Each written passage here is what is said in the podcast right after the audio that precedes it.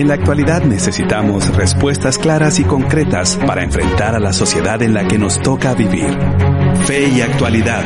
Respuestas bíblicas a los dilemas de hoy. Bienvenidos.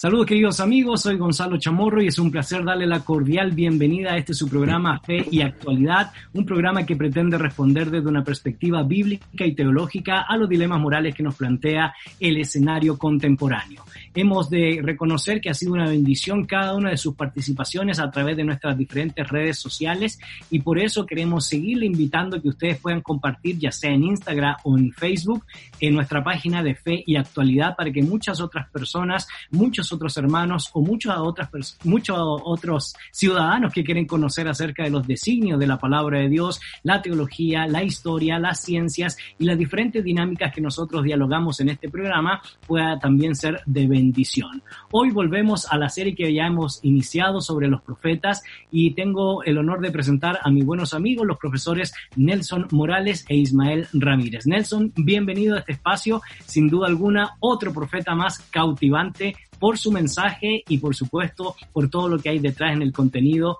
del profeta Amos. Wow, sin duda, este es uno de esos profetas que eh, se miran con sospecha hoy. Ah, es un lindo profeta para leer y reflexionar.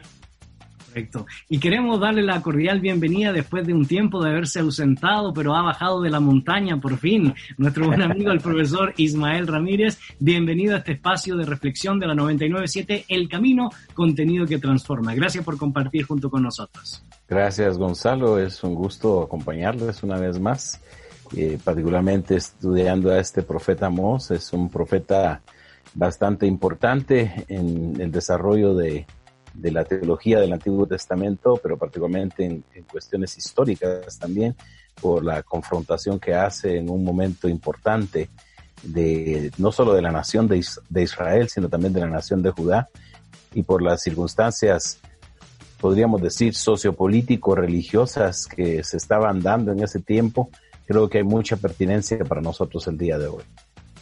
Y estaremos dialogando amigos, queremos invitarle que participe junto con nosotros a través de las diferentes redes sociales, respondiendo a la pregunta del día, ¿hasta dónde llega la paciencia de Dios con su pueblo?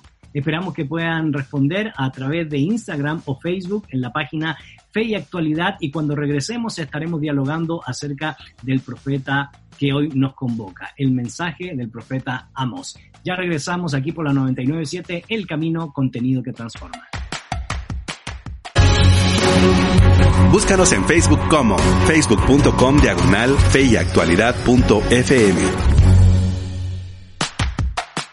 Ya estamos de regreso, queridos amigos. Soy Gonzalo Chamorro y me acompañan en este espacio virtual y en cabina de la 997 los profesores Nelson Morales e Ismael Ramírez. Y hoy estamos dialogando acerca del profeta Amós en la serie de los profetas. Y sin duda alguna será de bendición como lo fue el programa pasado donde estuvimos hablando sobre el profeta Oseas, su teología, su mensaje y su relevancia para nuestros días. Y la pregunta de hoy que estaremos eh, dialogando y que esperamos que ustedes puedan aportar a través de las redes sociales es hasta dónde llega la paciencia de Dios con su pueblo. Esperamos que participen junto con nosotros y sean parte de esta comunidad virtual de fe y actualidad. Nelson, como lo hicimos en el programa pasado, brevemente, cuando hablamos de literatura profética, profeta o profetismo, ¿a qué nos estamos refiriendo para poner en contexto a nuestra audiencia? Bueno, para recordar, eh, el profeta o la profetisa son personas que, habiendo sido llamadas por Dios, ah, como sus mensajeros, sus proclamadores, comunican la voluntad de Dios a las demás personas. Eh, muchas veces es, eh, esa comunicación de la palabra de Dios confronta con la realidad, con el, eh, los pecados del pueblo, como vamos a ver hoy, o de las autoridades normalmente. Eh, a veces están vinculados al, a los círculos de los reyes, pero muchas veces eh, son personas ajenas al, a los círculos de poder que se enfrentan a ellos. Y a partir del siglo VIII más o menos, comienzan a poner por escrito las colecciones de, de profecías dadas por estos hombres y, bueno, hombres, porque los que tenemos escritos son de hombres, aunque hay mujeres profetizas también en el Antiguo Testamento, pero los que estamos estudiando ahora son esta colección de 12 profetas que van a hacernos renacer, eh, porque sigue siendo la palabra de Dios para nosotros también. Así es, y en ese sentido, uno de los elementos antes de entrar al texto de lleno, profesor Ismael, y por supuesto a la relevancia para nuestros días, es importante conocer en primer lugar eh, quién es el profeta Amós y posteriormente estaremos dialogando sobre el contexto social, cultural, político en donde desarrolla su mensaje. Así que uno de los primeros elementos importantes para poner en contexto también a nuestra audiencia es contarnos brevemente qué se nos dice en el texto o la interpretación rabínica acerca de este profeta, profesor Ismael. Claro, eh, gracias Gonzalo.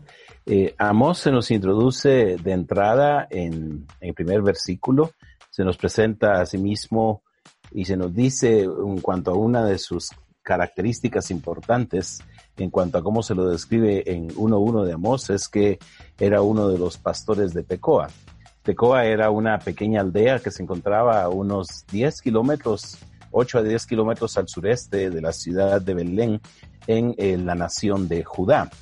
Y eso es algo importante eh, observarlo porque la profecía de Amós es una profecía dirigida no a la nación de Judá, sino a la nación de Israel en el norte. Y se nos identifica a, Amós como un ciudadano del reino del sur, un, ciudadano del reino de Judá, eh, originario de esta ciudad al sur de la ciudad de Belén. Y sin embargo, eh, me parece que estaba cerca de la frontera, ¿verdad? Con el Reino del Norte, esa ciudad. Claro, eh, se dice que eh, Tecoa se encontraba alrededor de unos 40 kilómetros al sur de Betel, que es precisamente el, la ciudad ya en el Reino del Norte, que se encontraba justo en la frontera sur del Reino del Norte y, o la frontera norte del Reino del Sur, Judá, ¿no? Eh, había dos, dos santuarios, si podemos decir eh, así, en, eh, colocados en Israel, cuando Jeroboam I, el primer rey de, del reino del norte, tras escindirse o dividirse el reino tras la muerte de Salomón y no querer las diez tribus del norte quedar bajo el dominio de Judá, Jeroboam, quien había estado en el exilio en, en Egipto, quien, había, que se había levantado en contra de Salomón en algún momento, retorna a convertirse en rey de, de, de, este Estado nuevo, el Estado de Israel o la nación de Israel, que eran las diez tribus del norte, y para evitar que los pobladores eh, continuaran viajando hacia el templo en Jerusalén y evitar que hubiera un tránsito entre los dos reinos, eh, decide colocar dos santuarios, uno en el sur, en Betel, y otro en el norte, en Dan.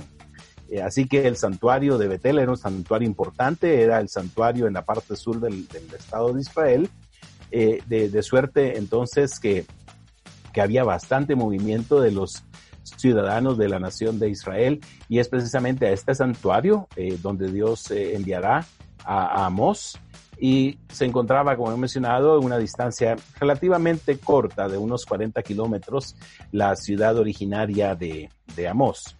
Otro dato importante en relación con Amós es que como se particulariza de entrada desde el versículo 1, se identifica como uno de los pastores de Tecoa, aunque el término utilizado ahí, el término hebreo boker, eh, relacionado con el término que significa ganado vacuno, podría referirse al hecho de que quizá Amos fuera, podríamos llamar nosotros un, un, relativo... Eh, empresario ganadero. Empresario ganadero de, de aquel tiempo, ¿no? Eh, algunos eh, han traducido el término eh, boquer como estanciero, ganadero. No sé si sería el concepto que nosotros utilizamos hoy día en relación con esto, pero es probable que, fuera una persona que, tenía ciertos medios y que su vida la había dedicado a trabajar duro y, se le identifica de esta manera. no tenemos mayor detalle, pero por lo que más adelante se va a, decir o, o describir en relación con eh, las eh, mujeres de, Samaria, eh, a quienes se las acusa de vivir a costas, del, particularmente las mujeres, las mujeres de, de los líderes y, de la de la élite de, de, Israel, quienes vivían a costa de la violencia y de la explotación de los pobres, la forma en que se las describe en 4.1, vacas de Bazán, nos da, la, nos da, la, idea de, de, la familiaridad que Amos tenía precisamente con esas vacas robustas de, de, de los campos que, que, criaban, quizá vacas lecheras o, o vacas eh, que tenían el propósito de, de usarse para la crianza de ganado.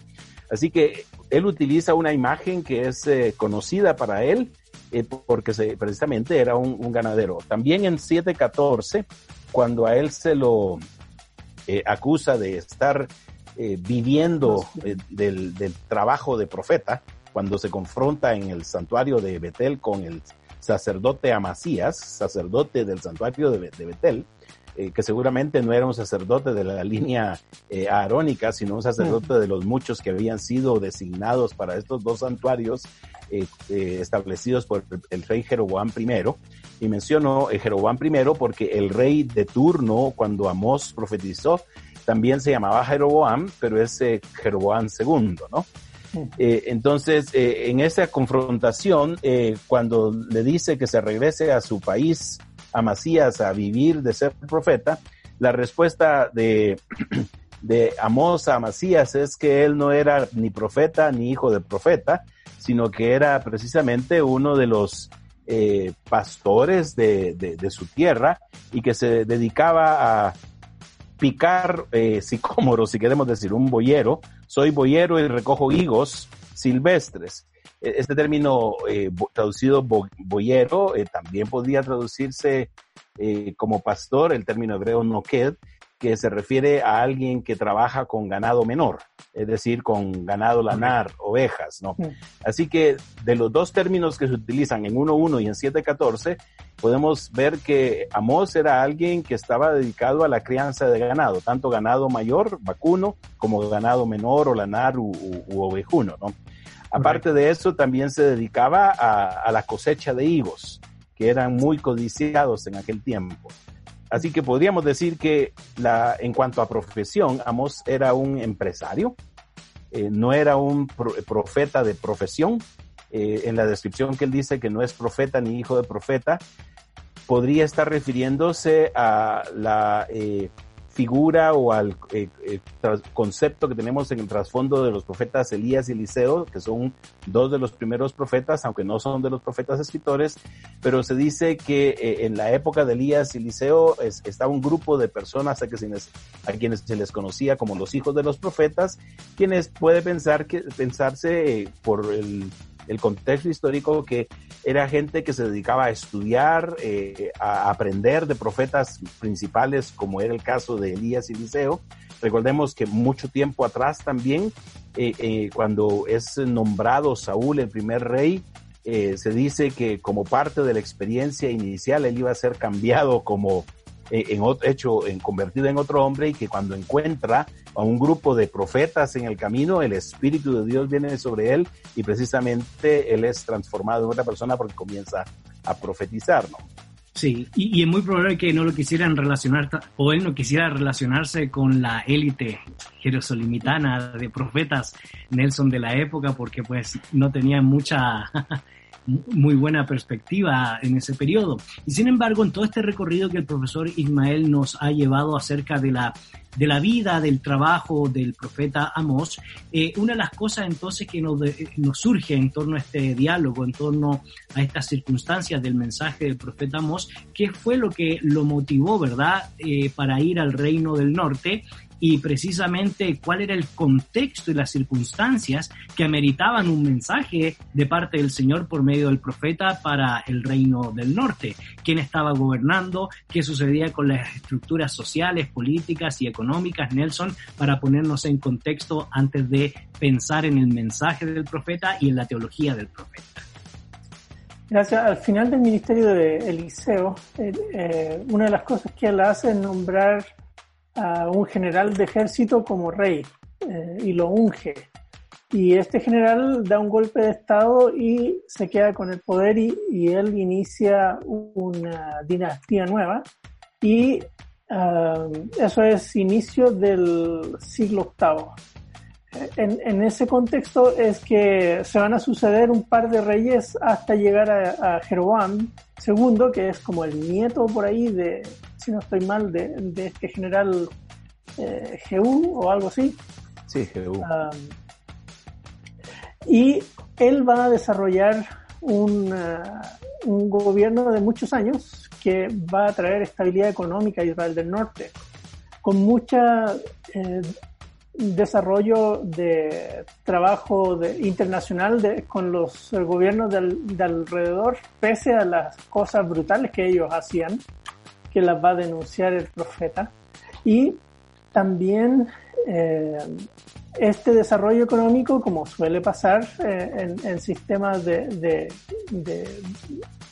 bienes limitados, es a costa de otros. Eh, no, era generar riqueza, sino quitar eh, los bienes de otros para su propio beneficio. Y eso es lo que va a terminar eh, destruyendo gente que se termina prostituyendo, mujeres por, eh, por hambre.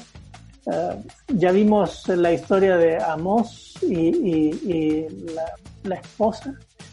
también... la de Oseas. Principalmente campesinos. Claro. ¿Qué decías tú?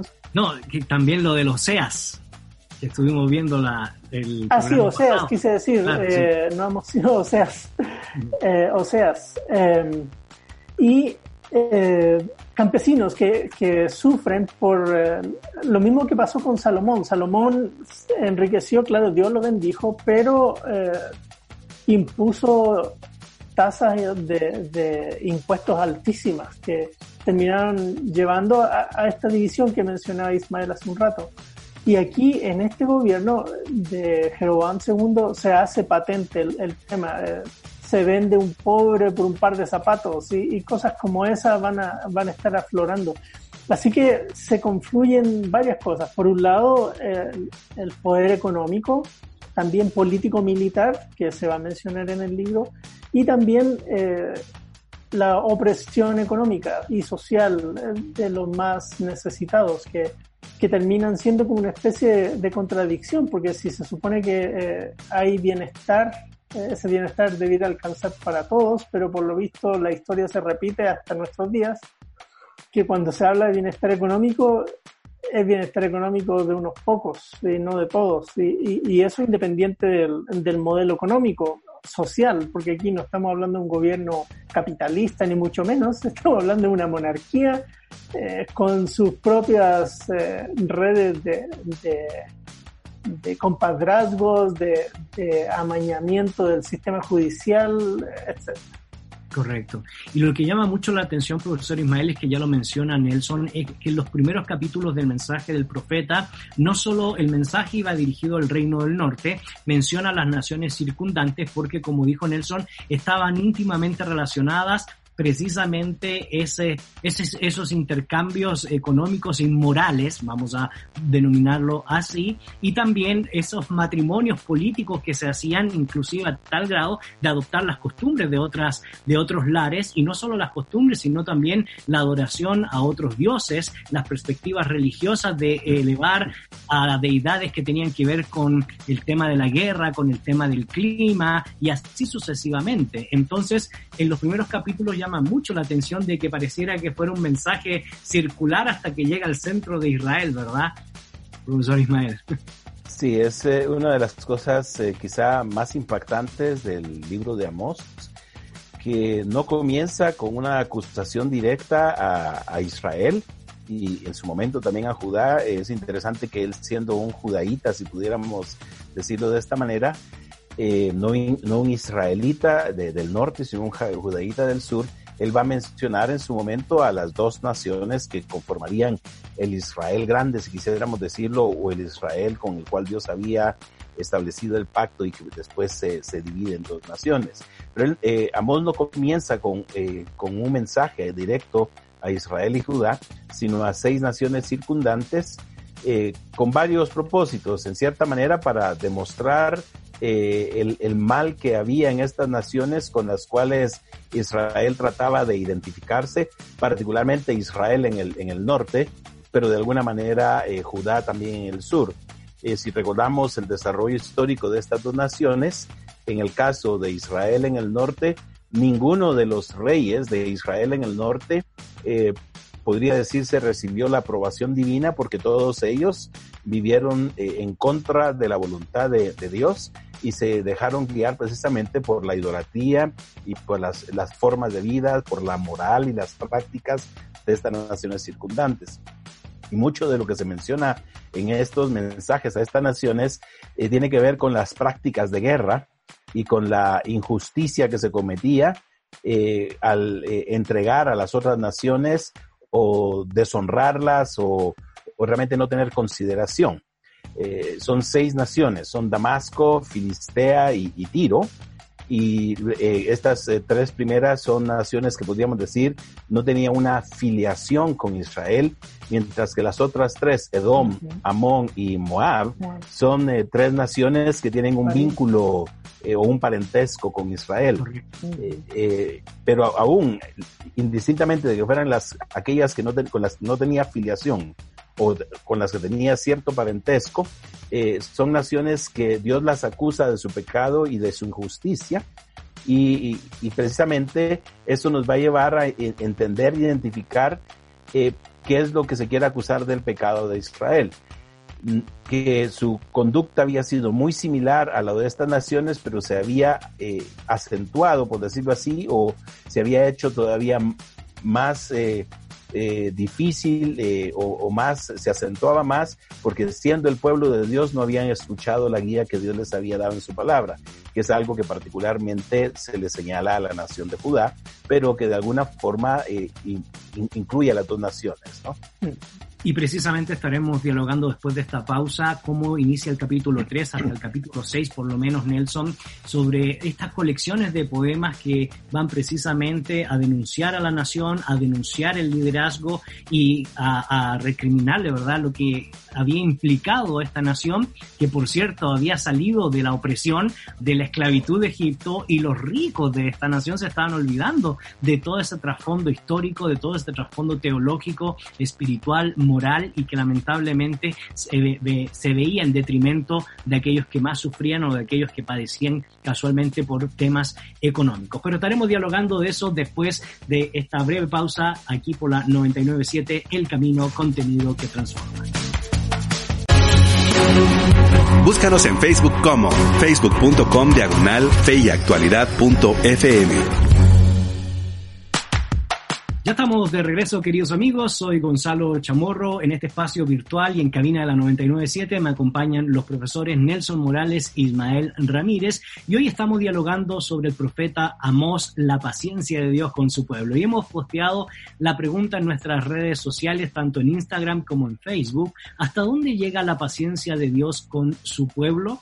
En la primera sección del programa estuvimos reflexionando sobre el, profeta Amós y aunque no pertenecía a estructura eh, que comúnmente nosotros conocemos acerca del profeta, sino que se expresó muy bien, era un pastor, un empresario, ganadero, agrícola, eh, tenía que ver mucho con el cultivo de, del higo, etcétera, etcétera. No es menos cierto que su mensaje tuvo mucho impacto a través de eh, la denuncia por ciertos elementos que estaremos dialogando ahora en medio de un contexto que Nelson lo describió muy bien de decadencia moral, de decadencia espiritual, de olvidarse de la historia de la misericordia de Dios con la nación, con el pueblo, de olvidarse del prójimo, de olvidarse de los principios, estatutos y mandamientos del Señor que deberían regir a la nación para que no hubiera injusticia, para que más bien el distintivo fuera el correcto juicio para poder discernir lo que es agradable, no solo dentro de la nación, sino que también con las relaciones entre las demás naciones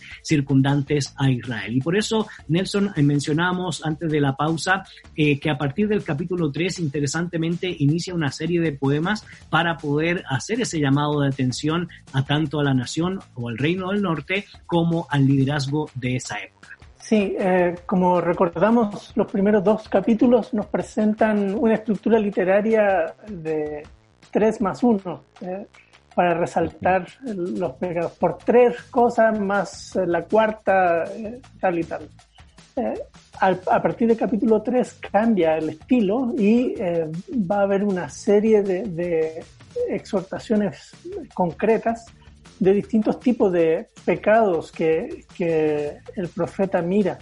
Ahora, esos no son cosas que se le ocurren a él antojadizas. Eh, si uno le sigue la pauta, se va dando cuenta que lo que él está haciendo es un diálogo intertextual, podríamos decirlo, con la ley, con, con el Pentateuco. Va a, hacer eh, evaluaciones, por ejemplo, comparativas con Sodoma y Gomorra, eh, con este, el tiempo en el desierto, eh, con distintos eventos que, que son narrados en, en, el Pentateuco y también con Deuteronomio principalmente, las bendiciones y maldiciones del pacto, que Dios va a sacarles en cara una y otra vez, que pese a que ellos vieron, Dios está enviando con cierta fuerza limitación agrícola, la producción, por ejemplo, eh, va en el capítulo 7, pues aparecen estas visiones de langosta y cosas así, pero en estos tres capítulos o cuatro capítulos eh, nos va a mostrar pecados horribles que, que muestran esa insensibilidad y, y, el tema que eh, resalta una y otra vez es que en Israel faltaba justicia y derecho. Eh, y esas dos cosas eh, para Dios son importantes. y la justicia de la que está hablando no es eh, la cuestión meramente rectitud, como algunas Biblias en inglés traducen. Está hablando de la justicia en general y sobre todo justicia social. Así que los pecados, como empieza en el capítulo 2 y lo va a volver a mencionar más adelante, el, el tema del trato hacia el pobre, que se vende por un par de zapatos eh, un, pobre. O este, el, la corrupción eh, del, del, templo de Betel. Hay que recordar que el templo de Betel no era un templo de Jehová propiamente, aunque aparentemente se hace un sacrificio, porque él dice, eh, hagan todo ese tipo de sacrificio, no es lo que yo quiero.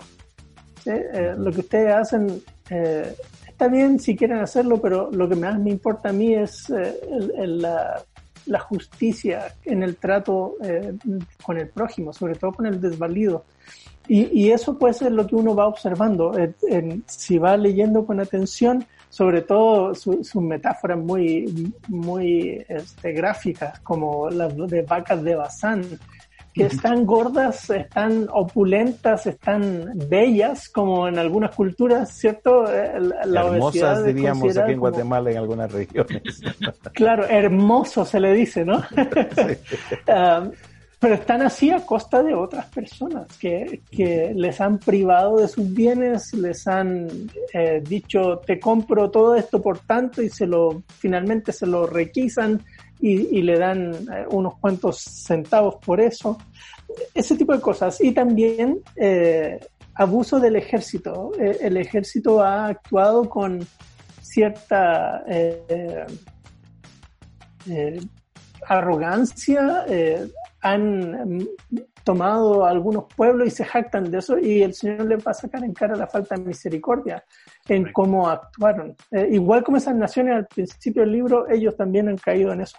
Así que, de nuevo, la justicia y el derecho. Eh, Ismael nos puede aclarar un poco más esos conceptos teológicos, ¿cierto? De Sedek y Mishpat, que están ahí, que son eh, las dos palabras que, que, están ahí detrás de hecho, de este, correcto. De eso, de hecho, SEDEC y MISPA eh, podríamos nosotros evaluarlo, profesor Ismael, como dos, dos términos que menciona Nelson importantísimos en la teología y en el mensaje de este profeta, porque casualmente, como muy bien mencionaba Nelson, eh, los ricos de Israel estaban permitiendo injusticia hacia el pobre, lo denigraban, eh, los denigraban y no solo eso, le negaban también la protección legal. Y en ese sentido, amor, les recuerda, bueno, no se supone que esta es la familia que Dios rescató de la opresión y de la esclavitud, eh, de, Egipto y, Dios se comienza a cansar de, esta nación en este proceso de eh, esta serie de poemas que denuncian o esta serie, esta serie de, de profecías que denuncian la decadencia de la nación del norte, la decadencia de Israel en términos generales y por eso también esto va íntimamente de la mano con las visiones de Amós que describen el venidero juicio de Dios, capítulo 7, capítulo 9. Claro. Eh, si uno eh, reflexiona, y es una de las cosas que Nelson mencionó en relación con esa, ese diálogo con la ley, aunque no hay una mención directa, es decir, una cita específica de, de la ley de, de, Moisés, lo que se indica es que existe esa eh, manifestación de que lo que está eh, desarrollando Amós en su libro es precisamente la expectativa de conducta que se tenía de, de, la nación por haber estado en un, por encontrarse en un pacto con Dios y, el fondo es toda la ley mosaica. Y, y, el concepto de justicia se refiere precisamente a, al tipo de conducta que refleja no solamente una buena relación con Dios, sino también una, una buena relación con, con el prójimo, una, una conducta el, el, justo se, se, describe como aquella persona que vive de acuerdo a los principios de la ley, eh, de acuerdo a las exigencias de la ley y que puede considerarse una persona que da a, lo, que Dios pide el lugar importante y no busca sus propios intereses. En cuanto al término mishpat, que sería el término juicio o, o, o una forma de conducta adecuada, se refiere a dejar, de, dejarse llevar en la vida precisamente por los eh, conceptos determinados o eh, descritos a lo largo de la escritura. Se refiere al hecho de una vida conforme a eh, los decretos y los dictámenes de, de dictámenes de Dios. Esa suerte, eh, el problema con la nación de, de Judá, eh, perdón, de Israel, es que había dejado de vivir de acuerdo a esos dos conceptos de justicia, eh, había quebrantado el derecho y particularmente se deja ver en que a pesar de encontrarse en una de las épocas más prósperas, probablemente el punto el, el, el de climático de, la historia, no solamente de Israel, sino de Judá, se dice que precisamente en los reinados de Jeroboam en, el norte y, y Usías, llamado también Azarías en el sur, eh, las fronteras de Israel y Judá llegaron a abarcar eh, un, territorio similar al, a lo que había habido de fronteras en la época de Salomón. Aparte de que fue una época relativamente pacífica en el sentido de que había estabilidad, no había tanta riña entre los dos reinos de Israel y del norte. Eh, aparentemente se, pudieron llevar en una buena relación porque ambas naciones se encontraban con cierta estabilidad eh, social y económica debido a las conquistas que había tenido cada uno de estos dos reyes. Eh, a pesar de encontrarse en una situación de estabilidad, su justicia era, eh, era eh, contraria a lo que Dios esperaba porque, como Nelson mencionó previamente, esa riqueza, esa prosperidad era a costas de aquellos que habían perdido. Eh, a, los que se les llama eh, pobres. Y una de las cosas que se señala precisamente es esa, es, es esa eh, dicotomía social que había en Israel en aquel momento. los pobres que sería el grupo mayor de, de, del pueblo, y los ricos, que era la élite gobernante. Y es precisamente a esta élite a la que se dirige el mensaje de Amós, de alguna manera, apoyada por el grupo sacerdotal, eh, que, que eran los que básicamente servían a la élite política o a la élite gobernante, y es precisamente con ellos con quienes se confronta Amós. Hay una de las cosas quizá más impactantes en el caso de Amós, eh, mencionó hace al, al, inicio de nuestro programa eh, Nelson, eh, que realmente Amos es uno de esos profetas eh, no gustados, ¿no? Que realmente la, la, gente no, no querría tener un profeta como Amos hoy en día, y es precisamente porque las palabras de Amos precisamente van dirigidas a señalar el, el final o el destino del poderoso rey de aquel momento que era, que era Jeroboam eh, en 7.11 se dice específicamente algo en relación con el destino de Jeroboam, y, estas son palabras fuertes.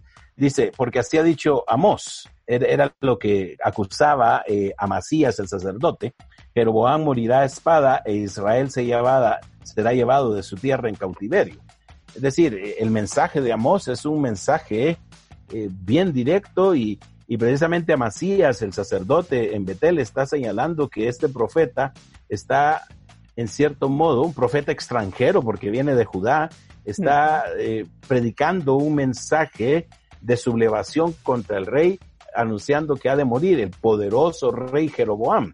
quien probablemente, eh, probablemente llegó a ser en su momento el rey más importante de la región. Eh, en, toda el área de, la costa del Mediterráneo, en lo que se conoce como el Levante, eh, se, se, menciona el hecho de que Jeroboam era, era el rey más eh, importante en aquel, en aquel momento. Y tenemos a un profeta eh, que viene de otro lugar a hablar de esta manera, pero es precisamente porque se ha quebrantado la justicia, eh, no se está viviendo de acuerdo a las expectativas de Dios y ese pueblo tiene un compromiso con Dios, porque están en pacto con Dios y Dios le va a demandar justicia que no se ha estado practicando para con el pueblo en general. Y, precisamente Nelson lo que menciona el profesor Ismael lleva a que la gente o la aristocracia o la clase alta que, dirigía y gobernaba en conjunto con los sacerdotes se vuelva gente muy apática porque comienza a confiar precisamente en ese poderío, el poderío económico, poderío político, poderío militar, eh, y termina oprimiendo al pobre, olvidándose del derecho, olvidándose de la justicia, olvidándose del buen juicio, y por eso pues viene precisamente eh, los poemas, las visiones, eh, en medio de lo que, al igual que Oseas, también se vuelve a repetir con el profeta Amós, lo que nosotros denominamos la hipocresía detrás del liderazgo, detrás de aquellos que tenían el poder porque iban igual al templo, adoraban, pero ignoraban aquellos defalidos y eran injustos con aquellos que no tenían las condiciones para poder desarrollarse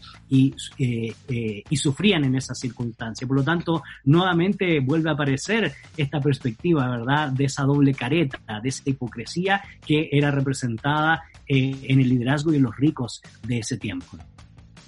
Claro, y, de hecho él les va a decir que lo que ellos hicieron en el fondo es que desde que estaban en el desierto eh, trajeron no a, Dios, el Señor, sino a sus propios dioses y, da unos nombres aquí eh, de unos, eh, no sabemos bien qué son, ídolos o, o, algo así, que llevaron consigo.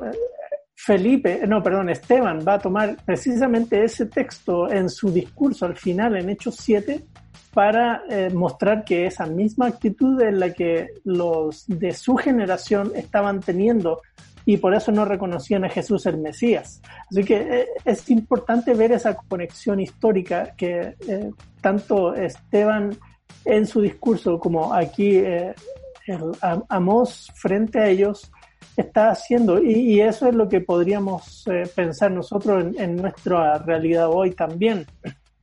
Que podemos estar construyendo un, eh, como pasa en, el discurso que uno oye una y otra vez en, Estados Unidos. Eh, es una nación que se construyó en, en la palabra de Dios y es una nación cristiana. Oí el otro día un pastor defender a Estados Unidos y las cosas que, que estaban haciendo a raíz de las burlas de, algunos eh, eh, personeros de otros países que salió publicado en eh, BBC, creo.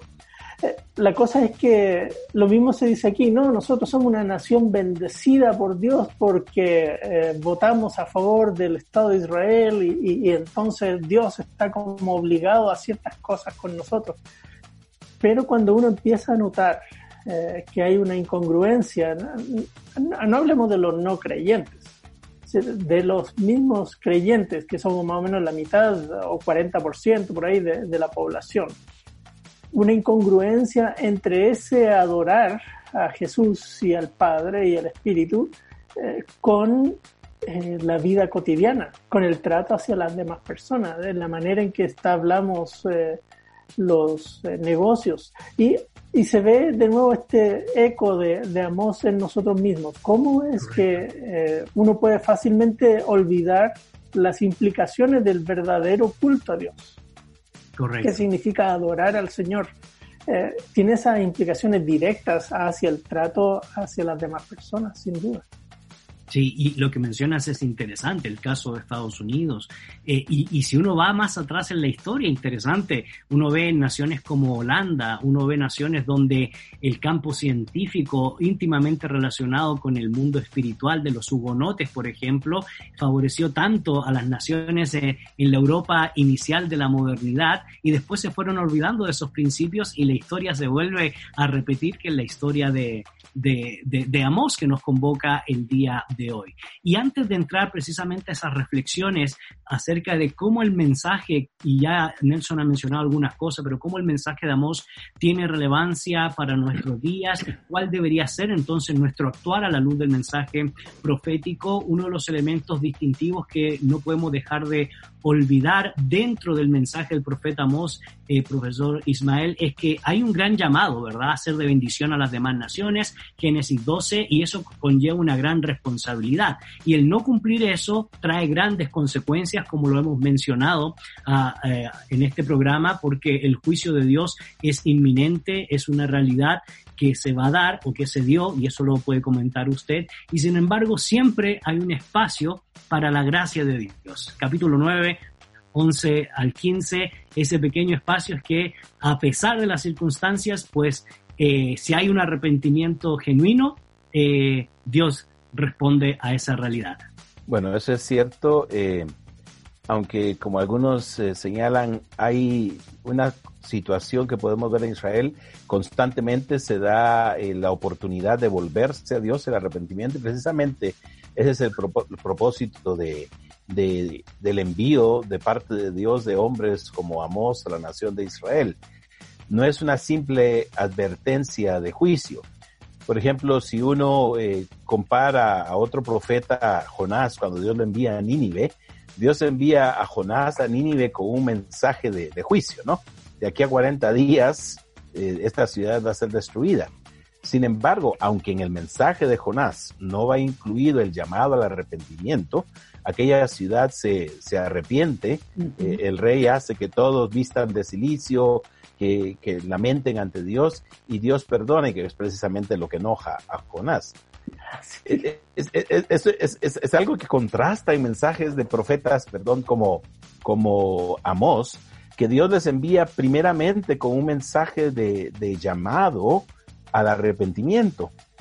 Eh, y lo que tenemos en el caso de Israel y de Judá es que no atienden a ese llamado al arrepentimiento y por eso es que se, se anuncia el juicio y, Dios les dice precisamente eh, que está hastiado de, su religiosidad.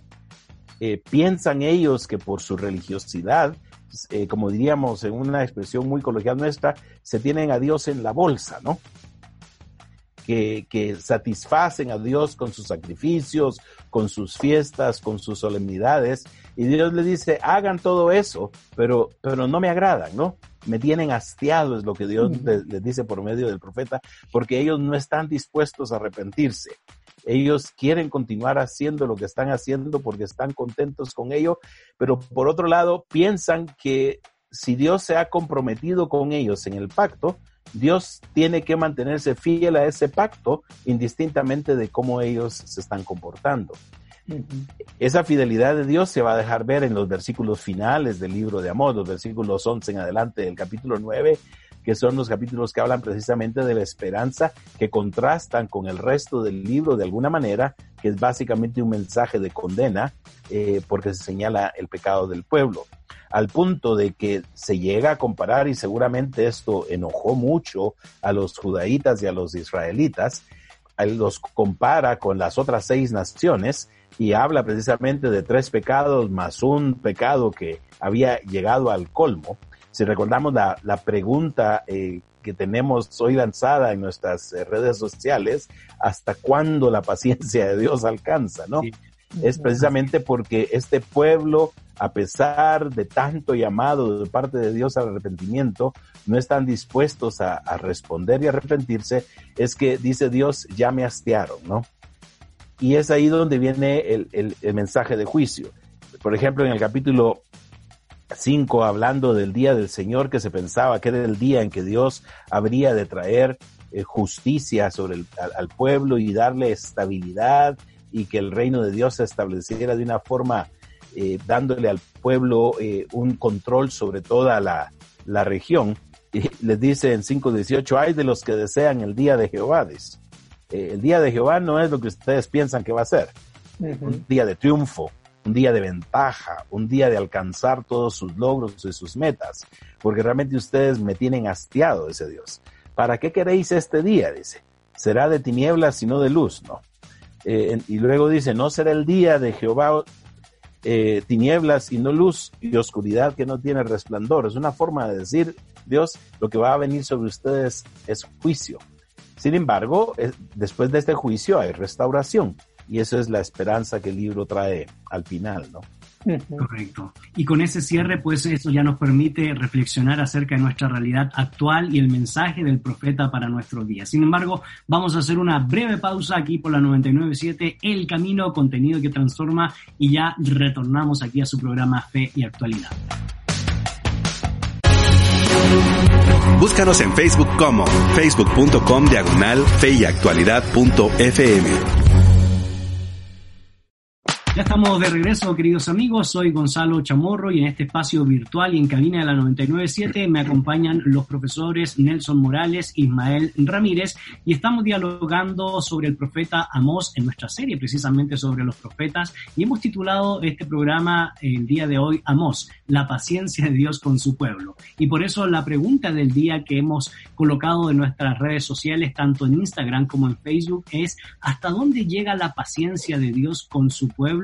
Nos encantará leer, por supuesto, sus respuestas y sus reflexiones respecto a este tema. Y una de las cosas interesantes, Nelson, respecto al tema de ya eh, ver el mensaje para nuestros días y las aplicaciones o desafíos pastorales, desafíos para el liderazgo, desafíos para la congregación en términos generales en relación a la temática que nos trae el profeta, muchos podrían decir, sí, pero es que ese era el mensaje del, del Antiguo Testamento, el mensaje de una cultura que es totalmente diferente, nuestro ente rector debe ser Jesús de Nazaret y su mensaje.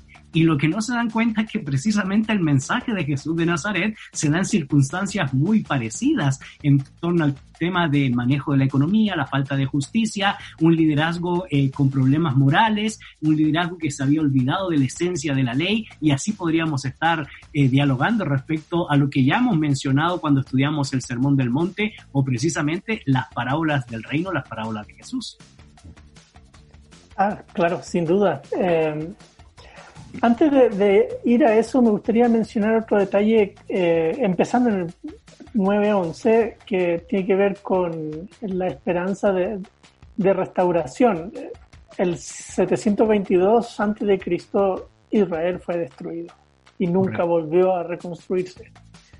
Eh, los, la élite política y económica fue la que fue llevada, eh, la gente del, pueblo todavía quedó ahí.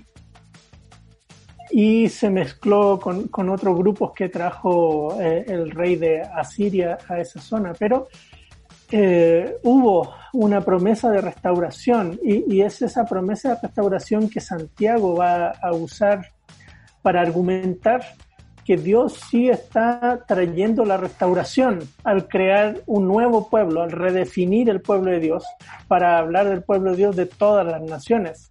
La promesa de, de Amós 9:11 eh, o 12 más bien se habla de para tener, para que eh, tome posesión el remanente de Edom, eh, ya no solo de, de, Israel, está ampliándolo, ¿no? Eh, y de todas las naciones donde se invoca mi nombre. Claro, inicialmente el contexto de, de esta profecía de Amós tiene en mente a, los judíos que fueron dispersados a todas las naciones y desde ahí eh, traerlos de regreso a Sion. Pero eh, Santiago lo usa ahí en Hechos, en el, discurso de Hechos 15, para eh, explicar por qué no hay que exigirle otras cosas a los gentiles, que son ahora pueblo de Dios. Eh, interesante, ¿no? ¿Cómo es que la, profecía de Amós trasciende el Antiguo Testamento y se conecta hacia el Nuevo Testamento también? ya vimos a Esteban mencionándolo y a, Santiago ahí en Hechos. Y eso nos hace pensar también en la vigencia eh, importante del Antiguo Testamento, cómo vamos a, leer el Antiguo Testamento de tal manera que a la luz del evento de Jesús eh, podemos discernir que hay cosas que son tan importantes para Dios que quizás no las estamos viendo nosotros con la misma importancia. La sensibilidad que tiene Dios para con el pobre lo va a decir Santiago. Eh, Santiago dice que Dios escogió a los pobres. Y eh, Jesús, pues eh, más que nadie, en el Sermón del Monte, sobre todo la versión lucana, va a decir lo mismo. Y el Señor Jesús va a mencionar estas actitudes de justicia que uno debe tener. Los apóstoles también lo mencionan. Estaba pensando en Pablo, por ejemplo, cuando exhorta a los amos uh, en el trato a los uh, siervos en, en, Colosenses 4. Él, él, les va a decir, miren, recuerden que deben tratar con equidad y justicia a las personas que están bajo su cargo porque tienen un Señor en los cielos. Uh, y eso nos conecta de vuelta con eh, Amos. Amos argumenta eso, ¿sí? eh, adorar a Dios, eh, servir a Dios, hacer sacrificio y todo este ritual cúltico no sirve absolutamente de nada si no va acompañado con la justicia y, la, eh, y el juicio para con las personas que nos rodean. Eh, y, ese es eh, algo que debemos rescatar hoy, creo también. Correcto. En esa misma línea, profesor Ismael, el mensaje del profeta Amós, ¿qué nos dice para nosotros hoy como miembros del cuerpo de Cristo, pero también como miembros de una nación que exige juicio y también justicia? Pues bien, hay dos cosas que han mencionado. Uno, somos eh, un pueblo de doble ciudadanía, si pudiéramos decirlo de esta manera, ¿no? Tenemos una ciudadanía terrenal, eh, y, y, somos responsables de nuestro comportamiento y somos miembros de una ciudadanía celestial. Eh, Pablo dice que nuestra ciudadanía está en los cielos, de donde también esperamos al Señor Jesucristo. Eso no significa que por ser ciudadanos del cielo, como algunos dicen así, eh, fal faltemos a nuestras responsabilidades como ciudadanos terrenales, de, de, del, no solamente del país que nos eh, registra como ciudadanos, sino ciudadanos de, de, la humanidad, ¿no? Tenemos una responsabilidad con la humanidad en general. Y eso es algo importante eh, cuando vemos temas como temas de, de, la migración, ¿no?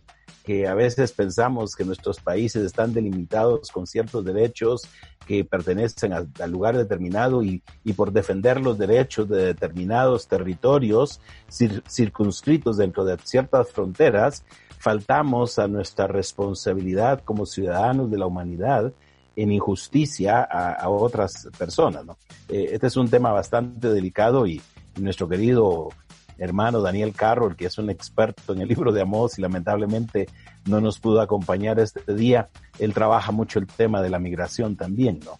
Eh, yo creo que en ese sentido nuestra responsabilidad como, como ciudadanos de la humanidad nos lleva a, hacernos pensar qué es lo que espera Dios de nosotros, así como esperaba de, de la nación de Israel en aquel momento. Y, y, creo que va en dos líneas y es ahí donde el mensaje de Amós resulta un tanto eh, quisquilloso para algunas personas, ¿no? Eh, podríamos decir que mensajes del, como el profeta Amós eh, fueron en su momento el, el, profetas preferidos para aquellos que apoyaban todo el movimiento de la teología de la liberación, ¿no? Porque eran profetas que señalaban precisamente el pecado de los poderosos en el mundo, eh, el pecado de la injusticia, el pecado de la opresión, el pecado de la explotación. Y algunos han llegado a decir que esto no tiene nada que ver con nuestra responsabilidad como ministros del Evangelio, porque nuestro papel eh, es salvar almas y llevarlas al cielo. Eh, lamentablemente ha sido la, confusión, ¿no? Y, y, que nuestra tarea como iglesia no es tratar de, de resolver las situaciones del mundo en que estamos. Y algunos vienen con aquella frase que dijo el Señor Jesucristo, los pobres siempre los tendréis, tendréis con vosotros, ¿no? Eh, como justificando el hecho de que la pobreza es algo que siempre va a estar ahí. Y no es eso lo que el Señor Jesucristo quiso decir. No es una forma de querer extender la pobreza, sino lo que él quiso decir es que en aquel momento particular eh, no debían eh, descuidar la atención a él, quien estaba por un tiempo específico y, sino la oportunidad de servir a los demás la íbamos a tener siempre. Y es precisamente eso lo que nos trae a nosotros a reconocer eh, la necesidad de, la justicia. Obviamente tampoco es nuestra tarea ni nuestro papel como iglesia imponer un sistema específico eh, y, torcer las circunstancias del mundo en que vivimos para imponer eh, un sistema de justicia dentro de, nuestra perspectiva, porque allí también fallaríamos al, cometer injusticias, porque en la imposición de todo sistema siempre hay injusticias que se cometen. Creo que el punto a, a tener aquí es comenzar desde nuestro círculo eh, pequeño a vivir con justicia. El apóstol Pablo dice que el que hurtaba, no hurte más es decir, el que vivía con injusticia a costa de los otros ya no lo haga, sino trabaje. Y no se queda ahí, no, no se queda ahí diciendo, sino que trabaje para vivir y suplir sus necesidades, sino que trabaje para compartir con el que también padece necesidad. Y esa es la perspectiva, podríamos decir, de la, de la justicia, no sé si podríamos llamarla de esa manera, la justicia social cristiana, ¿no? Eh, el aprender a, compartir de lo que Dios nos da y no, y, no ser egoístas de vivir únicamente para nosotros.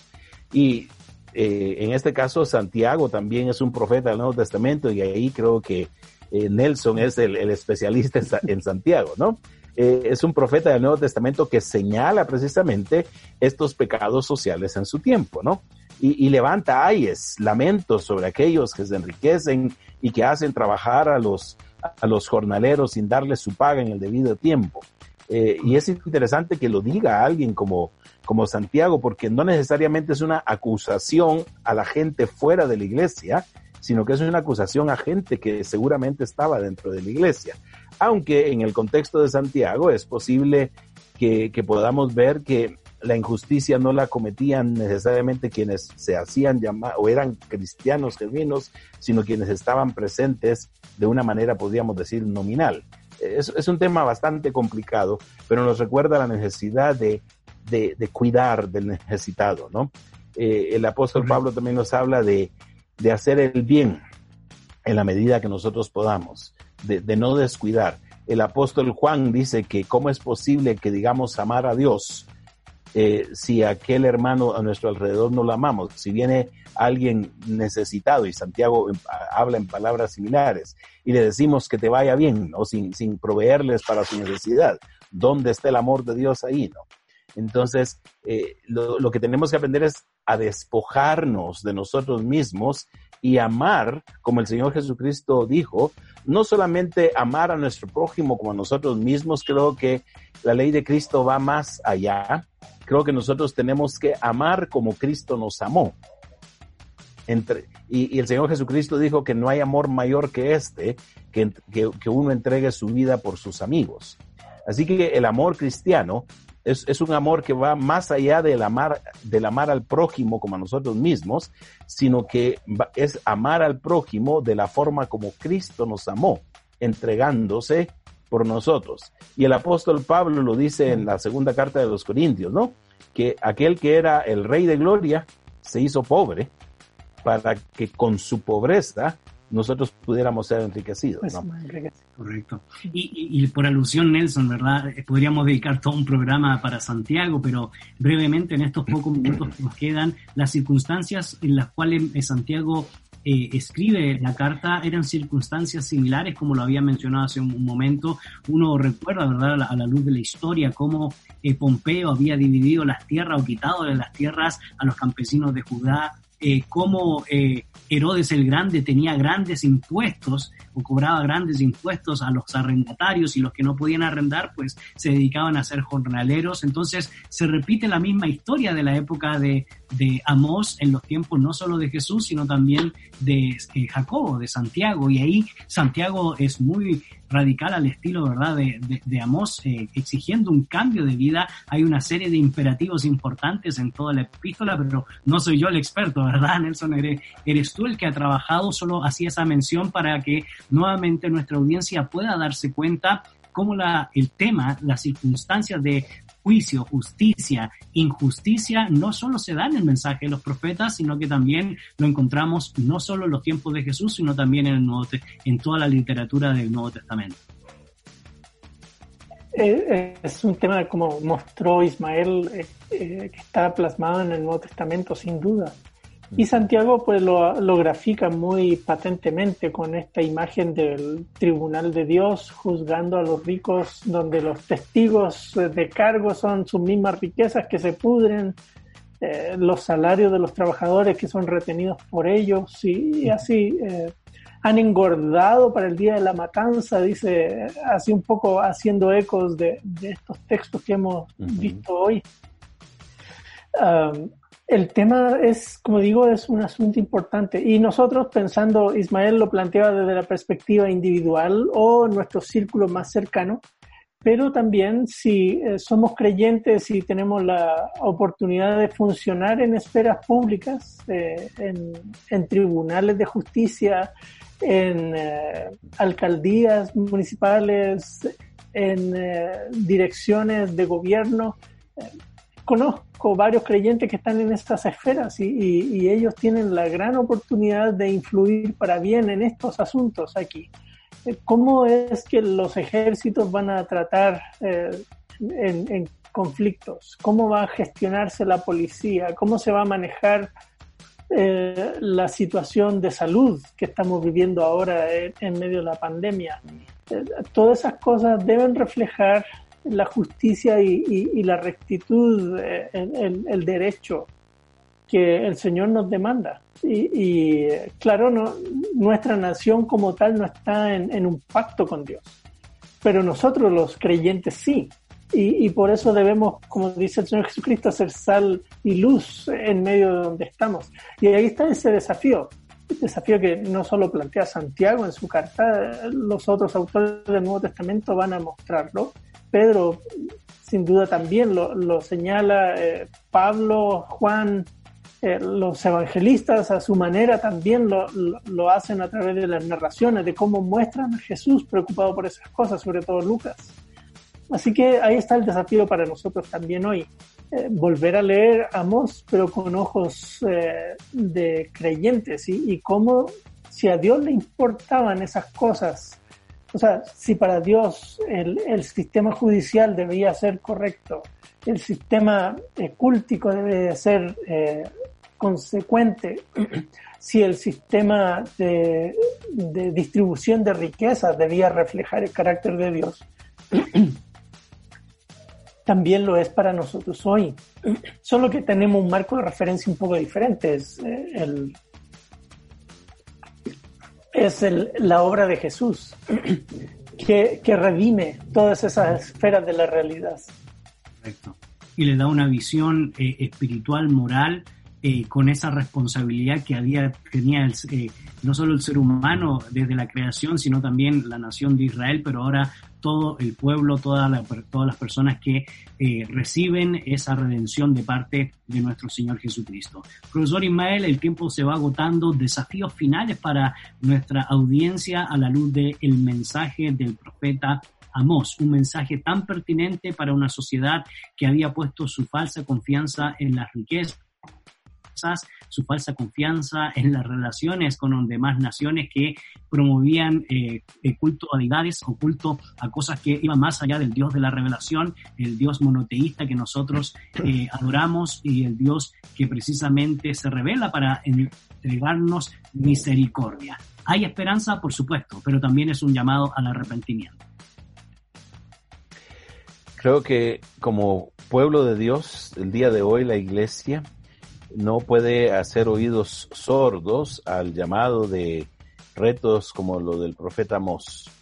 Eh, uno, eh, estamos eh, llenos de una fuerte religiosidad externa que ha descuidado una conducta adecuada y apropiada hacia el prójimo.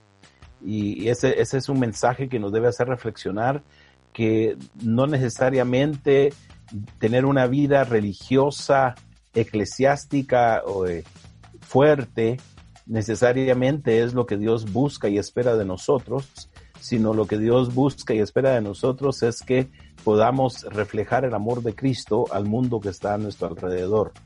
Nos hemos enfocado tanto en, el culto propiamente, eh, en, la iglesia o en, el edificio eclesiástico, que hemos descuidado el papel que la iglesia tiene en el mundo, vivir en el mundo, encarnar a Cristo en las circunstancias en las cuales nosotros vivimos, ya sea en, el centro del hogar, eh, en el lugar de trabajo, de estudios o la sociedad en general.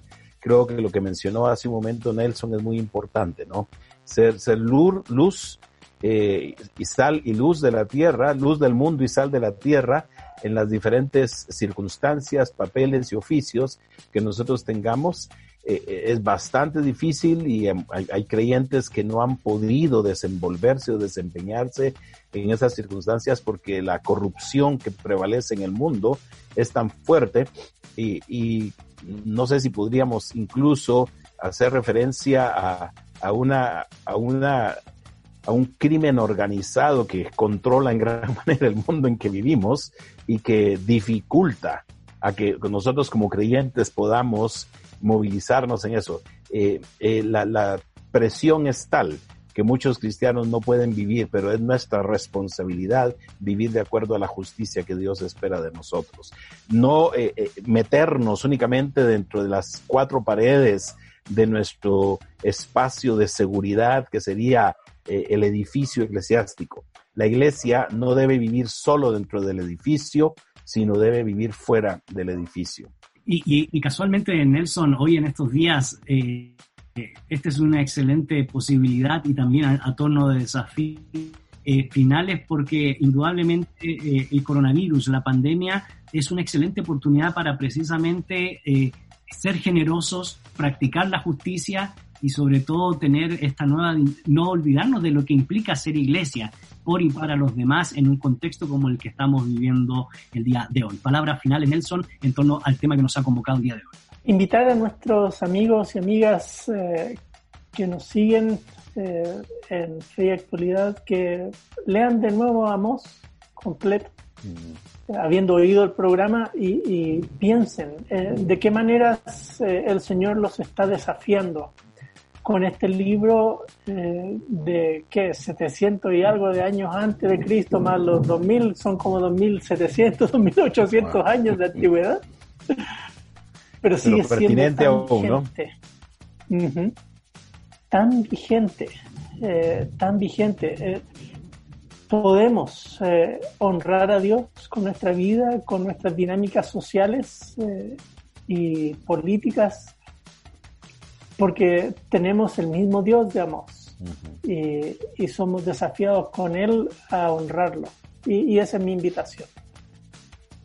Muchas gracias Nelson, gracias profesor Ismael. Realmente ha sido un programa de mucha bendición y como dijo Nelson, les queremos invitar a que no se queden con lo que nosotros aquí expresamos vuelvan a leer el profeta Mos, vuelvan a leer los, profetas, vuelvan a leer el Antiguo Testamento y vean todas las dinámicas que uno puede extraer para la iglesia hoy, para el creyente hoy, para el liderazgo de hoy, para todos aquellos hombres y mujeres que no, son, no necesariamente están involucrados en el, en el ministerio cristiano tal cual como lo hemos definido, sino también para que podamos ser responsables, podamos practicar el juicio, podamos practicar laboral, en el campo, en las relaciones interpersonales, en los sistemas eh, de, justicia, en el sistema de salud y tantas cosas que hoy por hoy eh, amerita precisamente el justo juicio, amerita la misericordia de nuestro Señor. Eh, profesor Ismael, muchas gracias por compartir junto con nosotros el día de hoy en el programa Fe y Actualidad. Gracias, Gonzalo, y gracias por este tiempo de intercambio a la distancia, pero nos sentimos cerca en el compañerismo y en la meta eh, principal que nos guía el compartir de la palabra del Señor con aquellos que nos siguen en las redes sociales. Muchas gracias, Nelson. También muchas gracias por compartir el día de hoy con toda nuestra comunidad virtual de fe y actualidad. Sí, y eh, un agradecimiento en particular a Jefferson, que hace un esfuerzo tremendo en, ensamblar todo esto, y eh, a cada uno de ustedes que, que, nos siguen en Fe y Actualidad por eh, mantenerse ahí conectados con nosotros.